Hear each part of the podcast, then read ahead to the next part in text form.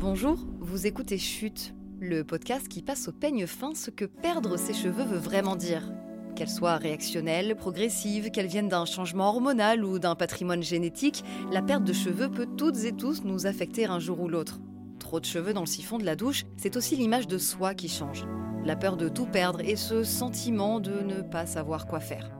Pourtant, si ça vous arrive, vous n'êtes vraiment pas les seuls. En France, du côté des hommes, 85% d'entre eux sont amenés à en perdre une bonne partie dans leur vie. Pour les femmes, un peu plus d'un tiers sont concernés et pourtant, on en parle rarement. Alors, toutes les deux semaines, avec René Furterer, on fait sauter le tabou, ensemble, grâce à des témoignages, mais aussi des expertises pour passer au peigne fin ce que perdre ses cheveux veut vraiment dire. Bonne écoute!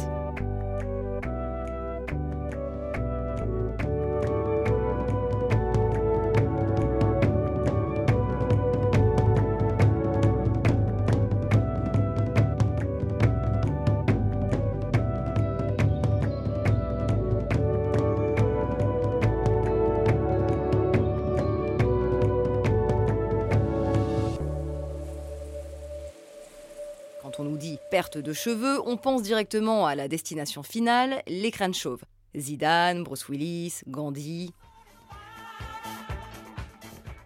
La perte de cheveux au cours de l'histoire, c'est un thème de recherche plutôt précis. Il n'est donc pas évident de trouver des informations, mais j'arrive quand même à en dégoter un certain nombre à propos des hommes. Des hommes de pouvoir, de science qui écrivent sur l'alopécie, ils l'analysent, la théorisent, la racontent. Les médecins étaient des hommes, les philosophes étaient des hommes, et dans ce monde de l'entre-soi, peu ont eu l'idée d'écrire sur la perte de cheveux pour les femmes. J'ai tout de même réussi à trouver un exemple du passé en la personne d'Isabeau, grâce au récit du livre Ça décoiffe de Louise Vercors et Pierre Donneau. Christina Corluca et René Furterer n'existant pas encore, on y apprend que la femme du roi Charles VI, Isabeau donc, a utilisé le hénin pour camoufler son alopécie. Le hénin, c'est une cornette dans laquelle on emprisonne tous les cheveux et au bout de laquelle un voile est accroché. Plus il est long, plus vous êtes d'un rang social élevé. Et attention si la moindre mèche dépasse du hénin. Pour le reste, les idées qui reviennent à l'image de femmes sans cheveux dans l'histoire, c'est soit Jeanne d'Arc sur le bûcher, soit les femmes tondues à la libération. La première a été le symbole de la femme libre, capable de mettre fin à la guerre de 100 ans à 17 ans seulement, une jolie ligne sur le CV, mais finalement, ce que l'on retient beaucoup d'elle, c'est qu'elle a cassé les codes du genre de l'époque et endossé un rôle masculin. Quant aux plus de 20 000 femmes tondues après la libération française, on voit bien que le cheveu est un symbole de pouvoir énorme dans une société bien patriarcale. Celles soupçonnées d'avoir couché avec l'ennemi, pratiqué le marché noir ou avoir aidé la Gestapo sont systématiquement tondues. Le coiffeur laisse une fine mèche sur le devant du crâne avant qu'elle ne soit humiliée sur la place publique. Parce qu'être chauve, c'est être mise à nu en leur coupant les cheveux. C'est l'arme du crime que l'on efface, à savoir leur capacité de séduction. Parce que les cheveux des femmes vus par les hommes, c'est ça, la séduction. Le cheveu est tellement sexualisé que faire le choix de les couper pour une femme, c'est politique. Les coupes à la garçonne, au moment où elles sont apparues, dans les années 20, ont fait un tollé. Il y a eu des procès contre des coiffeurs, il y a eu plusieurs scandales. Le cheveu, c'est un rôle et chacun le sien. Long pour les filles, court pour les garçons. Une femme aux cheveux courts, ça questionne, ça dérange, ça ne rentre pas dans les codes de ce que l'on aime appeler la féminité, si tant est qu'il y en ait une. Aujourd'hui, les femmes aux cheveux courts ne se cachent plus, je pense par exemple à l'actrice Audrey Hepburn, Mia Farrow ou la chanteuse Pink. Les temps changent et c'est tant mieux. Dans la vie, on perd beaucoup de choses. Ses clés, son portefeuille, un contrat, des amours, des amis. Alice et Anne-Cécile, en plus de tout ça, elles ont aussi commencé à perdre leurs cheveux. Elles ne se connaissent pas et viennent toutes deux d'avoir un enfant. Et en plus de cette nouvelle vie à gérer, des poignées entières d'une partie de leur identité ont commencé à tomber. C'était quelques mois seulement après leur accouchement. Petit à petit, j'ai remarqué en me lavant les cheveux qu'il y avait de plus en plus de cheveux dans la douche. Quand je me brossais, euh, bah, ma brosse était tout de suite remplie de cheveux et quand je les enlevais de la brosse, ça remplissait mon lavabo. Et surtout, quand le fait de passer ma main dans les cheveux, euh, j'avais des mèches de cheveux entières qui partaient. Vraiment, je perdais vraiment beaucoup de cheveux quand je me lavais les cheveux. Et du coup, euh, il y avait vraiment des, mèches, quoi. C'est-à-dire que je devais, euh, après chaque shampoing, ouais, euh, vider le siphon de la douche parce que ça a bouché la douche. Il y en avait sur les parois de la douche et tout. Enfin, c'était vraiment. je sais pas, j'ai pas d'image pour représenter plus, mais j'avais vraiment des mèches de cheveux collées partout dans la douche, quoi. C'est que je trouve ça très pénible de perdre mes cheveux, mais finalement c'était un truc qui me concernait moi et ma salle de bain. Là maintenant, j'ai plus une chute de cheveux aussi importante. Mais là, le problème c'est que bah, ça repousse, donc euh, c'est rassurant parce que je vais retrouver mes cheveux, mais que l'entièreté de mon visage est entourée de cheveux d'à peu près 5 cm frisés et qui est pas, à mon goût, je trouve pas ça très esthétique et qui sont très difficiles à dompter parce que j'ai les cheveux frisés.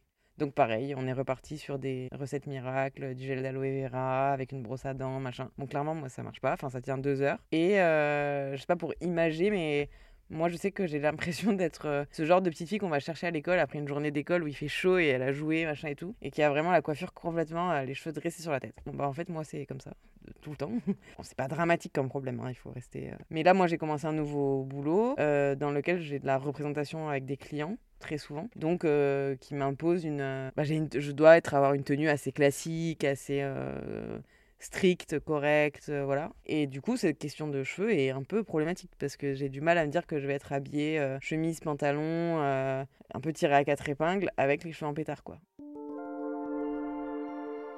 Je m'appelle Anne-Cécile, je suis une jeune maman et en ce moment, je perds beaucoup mes cheveux c'est vrai que depuis euh, bah, cet été, je me suis rendu compte que je perdais beaucoup, beaucoup, beaucoup, beaucoup de cheveux. Déjà parce que j'en ai, je retrouvais partout. Et aussi, dès que je me peigne, j'enlève des poignées entières de cheveux. Et ça, ça fait un peu peur. Et, euh, donc, je me regarde euh, encore plus dans le miroir. du coup, on cherche. Et là, je, je me rends compte que j'avais des trous sur le côté. Enfin bref, c'est un petit côté un peu anxiogène, la perte de cheveux. Tout de suite, euh, effectivement, euh, je suis allée sur Internet. Donc j'ai regardé, et puis bon, ben, c'est triste pour elle, mais tout de suite on parle de la femme de Will Smith. J'ai regardé euh, comment y remédier, les traitements qui pouvaient être mis en place. J'en ai surtout parlé, j'en avais parlé avec ma coiffeuse. En fait, quand je, suis, allée sur Internet par curiosité, et très vite j'ai refermé en me disant non, non, c'est la porte ouverte à tous les courants d'air. Il ne faut, pas regarder ça, ça va me faire encore plus flipper. Ma coiffeuse m'avait parlé qu'il y avait des traitements, des trucs comme ça qui pouvaient être mis en place. J'ai pas, j'ai pas trop fouillé sur internet. J'ai regardé comme ça plus par curiosité qu'autre chose. Puis ça m'a un peu rassurée parce que je me suis dit, bon, bah, finalement, je suis pas si chauve que ça. Bonjour, je suis Camille Mass, experte recherche et développement chez René Furterer. Alors, la chute de cheveux postpartum, c'est une chute qui est euh, réactionnelle. Donc, c'est-à-dire qu'elle va être euh, soudaine. On va perdre euh, des poignées de cheveux. On estime à plus de 100 cheveux perdus par jour. Euh, c'est une chute qui est euh, diffuse, donc euh, vraiment sur l'ensemble de la chevelure, mais surtout c'est une chute qui va être réversible. La croissance va revenir, mais c'est vrai que c'est assez impressionnant. Trois mois après l'accouchement, ou parfois un petit peu plus si on allait, on se retrouve vraiment avec des poignées de cheveux dans la douche, sur l'oreiller, dès qu'on passe la brosse dans les cheveux. Quand c'est diffus comme ça, on parle de chute euh, réactionnelle. Donc ça se voit un petit peu plus sur les cheveux fins euh, qui sont autour du front, bah, parce qu'on tire les cheveux. Euh, donc ça se voit plus facilement. C'est des cheveux qui sont fins, qui sont plus courts que le reste de la chevelure. Donc ça se voit plus facilement. Mais c'est vraiment, si vous demandez à un coiffeur, c'est vraiment sur l'ensemble de la chevelure qu'il va le voir. Alors on panique pas, c'est tout à fait normal, toutes ne consultent pas, ce n'est pas euh, grave, comme on le disait, c'est réversible. C'est lié en fait à un bouleversement hormonal. Pendant toute la grossesse, on a euh, une forte production d'œstrogènes, c'est normal, c'est naturel, et les œstrogènes, ça booste la croissance du cheveu. Donc en fait, on va avoir des cheveux magnifiques, très longs, beaucoup de cheveux qui vont très peu tomber par rapport à la normale. Et donc après l'accouchement, on a un retour un peu euh, de bâton, on a euh, ces oestrogènes qui vont diminuer de façon euh, assez forte et ce rééquilibre-là va faire tomber les cheveux qui auraient dû tomber en fait pendant les mois de grossesse. Donc ça paraît énorme, c'est assez impressionnant, mais en réalité c'est un retour à la normale pour notre chevelure. Bonjour, je suis le docteur Boclé Fatima, je suis médecin généraliste et je travaille au sein du CMCC à Paris. En postpartum, la, la, chute de cheveux, elle est quasi inévitable. 9 femmes sur 10 ont une chute de cheveux, soit postpartum, soit post-allaitement, parce que parfois ça peut ne pas arriver. L'allaitement protège, donc euh, on n'a pas la chute de cheveux, et puis c'est une fois qu'on a arrêté l'allaitement que la chute de cheveux s'installe. Quand est-ce qu'il faut s'inquiéter? Si la chute de cheveux est vraiment massive et qu'elle a un impact psychologique sur la patiente, j'ai envie de vous dire, il vaut mieux consulter, prendre des vitamines où il y a une carence pour stopper plus rapidement euh, cette chute. Je pense que j'ai regardé sur internet en me disant perte de cheveux euh, postpartum euh, et j'ai vu que c'était assez classique. Donc euh, bon bah j'ai fait un peu comme tout le monde, j'ai regardé des recettes avec des huiles, des machins, des masques, sans que ça marche vraiment en fait. Pendant ma grossesse, j'ai eu des dérèglements de thyroïde assez importants. Je me suis dit que c'était peut-être lié. Donc j'avais de nouveau pris rendez-vous avec mon médecin en lui disant mais on est sûr euh, qu'avec ma thyroïde ça peut pas le faire parce que vraiment je perds mes cheveux. Euh. Et vraiment elle avait été très rassurante en me disant qu'elle comprenait que c'était vraiment très pénible, mais que c'était très commun, surtout qu'il y avait beaucoup de femmes qui perdaient leurs cheveux après avoir accouché et que euh, dans mon cas présent ça n'avait pas de rapport avec la thyroïde. J'ai eu un accident de la route il y a 15 ans, assez grave. J'ai été hospitalisée pendant plusieurs semaines, j'ai eu plusieurs opérations. Alors c'était au niveau du visage, donc euh, la question de ma perte de cheveux était vraiment pour le coup vraiment un détail. C'est-à-dire que j'ai beaucoup perdu mes cheveux, mais ça c'était a priori clairement dû au stress. J'ai fait un gros euh, stress euh, post-traumatique après, donc c'était certainement dû à ça. Donc, une fois que j'ai accouché, qu'il s'est passé quelques mois et que je me suis mise à perdre mes cheveux, j'ai rapidement identifié que c'était une perte de cheveux, que foncièrement c'était pas très grave, enfin que bon j'en avais déjà beaucoup perdu, que j'en avais toujours eu et que ça avait repoussé et qu'il n'y avait pas eu de, problème. Euh, je me suis pas dit mince c'est euh, ce qu'on appelle une pelade, genre je vais avoir des trous. Je me suis pas inquiétée sur le fait de dire que j'allais devenir chauve ou qu'une partie de ma tête allait plus avoir de cheveux. Donc ça j'ai identifié ça, mais j'ai aussi rapidement compris que c'était forcément dû à quelque chose. Donc la première fois que j'ai perdu mes cheveux, c'était assez simple. J'avais eu un stress post-traumatique, donc euh, ça faisait partie des causes. C'était un tableau assez clinique. Euh, là, il fallait que je trouve un peu l'explication. Donc euh, sur Internet, oui, toutes ces femmes qui ont accouché qui perdent leurs cheveux, bon. Mais ça a duré pendant plusieurs mois, donc je trouvais ça assez long. Donc c'est là que j'ai pris rendez-vous avec mon médecin. Donc il m'a expliqué que c'était pas grave, enfin que c'était pas grave, que c'était pénible, mais que ça allait, c'était basique, assez commun et que ça allait repousser. Une des hypothèses, c'est que euh, les hormones, donc les oestrogènes qu'on sécrète pendant la, grossesse, entraînent un allongement de la phase anagène. Eh ben, la grossesse, elle va venir prolonger, prolonger, prolonger cette phase de croissance du cheveu, mais sur quasiment tous les cheveux. On va quasiment pas avoir de, chute de cheveux pendant la grossesse. Et une fois qu'il y a la chute des hormones, et eh ben, le processus reprend son cours et euh, et les cheveux qui devaient tomber bah, tombent, finissent par tomber à ce moment-là. Bon, donc ça, c'est la première, euh, première cause, mais il y a aussi tout le chamboulement, chamboulement métabolique que le corps a subi. Donc euh, il y a des carences qui peuvent s'installer, l'alimentation qui peut ne pas être équilibrée. Ah, c'est la combinaison de tout ça qui fait qu'il y a la chute de cheveux au postpartum. Et les gens euh, autour de toi te disent ça va aller? Oui, ça c'est vraiment un truc assez commun. Alors je pense qu'en plus c'est ce qui attrait à l'esthétique. C'est un grand mot parce que avoir des cheveux, c'est pas une question esthétique ou pas esthétique. Enfin, les perdre, c'est pas une question esthétique ou pas esthétique, mais euh, et qui, en plus, au niveau de la femme, c'est pas grave quoi. C'est pas grave, euh, ça va aller. Euh, tes cheveux, t'en as encore plein. non mais attends, c'est hyper joli, ces petites frisettes dressées sur ta tête. Non, pas du tout. C'est pas du tout joli. J'avais un peu l'impression de faire un peu des caprices de petite fille, comme quand on est ado, même si quand on est ado, on fait pas forcément des caprices, c'est d'autres problématiques, mais c'est vraiment, j'avais la sensation que j'arrivais avec des amis ou des gens euh, X ou Y et que je disais, oh là là, mon t-shirt il est mal repassé quoi. Voilà, c'était à peu près, les réactions étaient les mêmes. C'est-à-dire, bon, c'est pas grave, mais non, ça va, ça passe. Bon, voilà. Il n'y avait pas euh, la, la position de dire, euh, c'est très pénible, ça existe, il y a plein de femmes qui sont concernées. Ça, non, on n'a pas cet attrait-là, c'était pas du tout la question.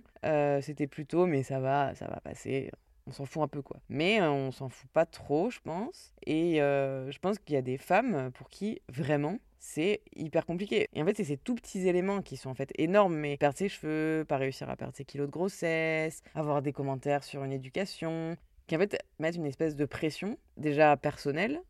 Sauf que la différence avec la perte de cheveux, c'est que c'est notre image. J'ai euh, beaucoup de sœurs. J'ai euh, notamment deux grandes sœurs qui ont beaucoup d'enfants et euh, pour moi c'était une logique qu'une fois qu'on avait un enfant, après on perdait ses cheveux parce que bah, l'expérience de mes sœurs faisait que bah, elles étaient souvent, elles ont été confrontées à ça lors de toute euh, leur grossesse et leur accouchement. Et donc c'est vrai que c'était quelque chose, je, m'y attendais quoi. Ça faisait partie du package bébé. Je, suis infirmière, donc euh, c'est vrai que j'ai des patientes qui ont cette, problématique-là, euh, qui m'en parlent et tout. Euh, donc, vu que c'est quelque chose qui fait partie comme un lot quotidien, on le comment dire, on le considère pas comme une problématique, on le subit plus qu'autre chose. Et c'est vrai que c'est récemment qu'on se dit, bah, peut-être qu'on pourrait effectivement mettre en place quelque chose pour y remédier. Qu'est-ce que vous faites si un jour vous commencez à perdre vos cheveux? Je sais que ça serait peut-être sûrement dû à du stress, mais pas forcément, peut-être pas une maladie. Je pense que euh, j'irai euh, consulter sur internet, voir euh, des remèdes pour contrer ce petit problème-là, et ensuite demander à des proches, à des copains à qui ça a peut-être pu arriver, et essayer de, trouver des, solutions, et peut-être après, du coup, dans un second second temps, consulter un médecin. Je suis Camille Mass, experte recherche et développement chez René Furterer. Alors en fait, il n'y a pas une raison pour laquelle on perd ses cheveux, il y a plusieurs raisons. Et en fonction de ces raisons, on va avoir euh, des chutes qui sont très différentes, euh, diffuses ou localisées, euh, très soudaines ou progressives, chroniques ou réversibles. Donc on va avoir des chutes qui vont être liées à des bouleversements hormonaux. Ça peut être une chute réactionnelle hormonale qui va être liée au postpartum, on va avoir euh, des chutes chroniques liées également aux hormones, euh, la calvitie, la ménopause. Et on va avoir des chutes euh, réactionnelles qui, là, ont plusieurs causes possibles. Des états de stress émotionnel, des bouleversements, des régimes alimentaires carencés, des états fiévreux tels que le Covid. Le stress, ça va ne faire qu'aggraver. Euh, toucher ses cheveux, les tripoter constamment, appliquer euh, un peu tout et n'importe quel produit, ça ne va pas arranger. Au contraire, ça risque d'aggraver. Donc vraiment, on demande conseil à son pharmacien, à son médecin.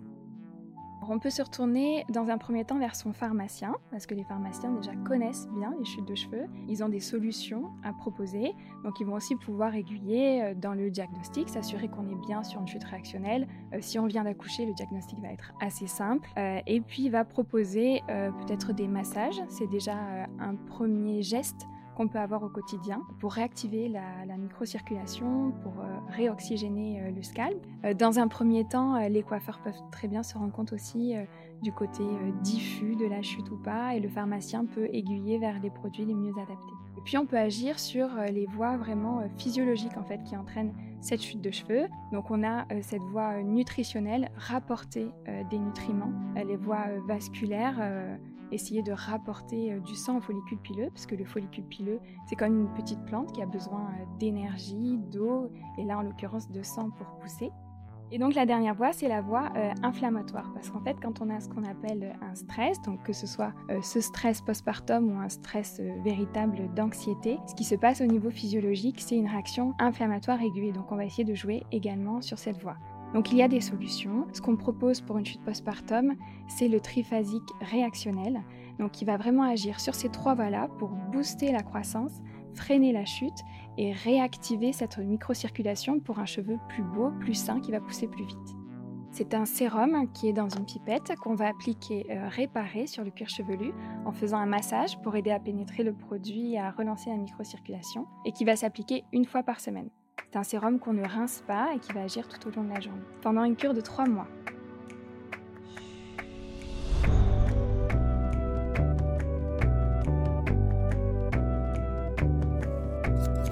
Merci d'avoir écouté Chute. Ce podcast est produit avec le soutien de René Furterer. N'hésitez pas à mettre 5 étoiles ou un commentaire sur votre application de podcast préférée.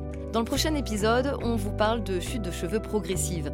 Si vous êtes concerné par la perte de cheveux, n'oubliez pas que le premier réflexe, c'est de consulter et surtout d'en parler car vous n'êtes pas les seuls. On vous met dans la description de l'épisode quelques produits qui pourront vous être utiles. On espère que vous avez aimé la chute. D'ici là, prenez soin de vous et on se retrouve au prochain épisode avec Victor. À bientôt!